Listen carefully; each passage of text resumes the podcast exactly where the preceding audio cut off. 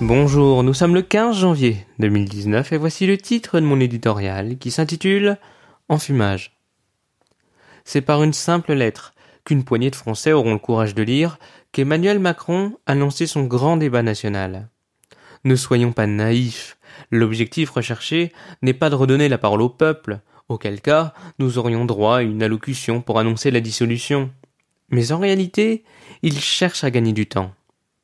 Dans cet ultime espoir de redorer son image et tenter de reprendre le contrôle de son quinquennat incontestablement manqué, le président nous adresse ce message comme une bouteille à la mer.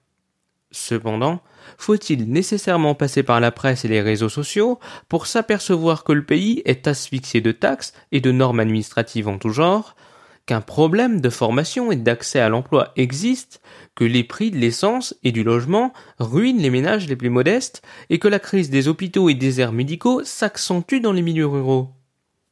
Tous ces problèmes ne datent pas d'hier, confère l'élection de Jacques Chirac sur la fracture sociale, ou de Nicolas Sarkozy avec ce slogan Travailler plus pour gagner plus. À cela, une énième phrase du président sur les Français qui n'ont pas le sens de l'effort ne manquera pas de faire réagir. Conclusion, les bonnes résolutions n'auront pas duré longtemps.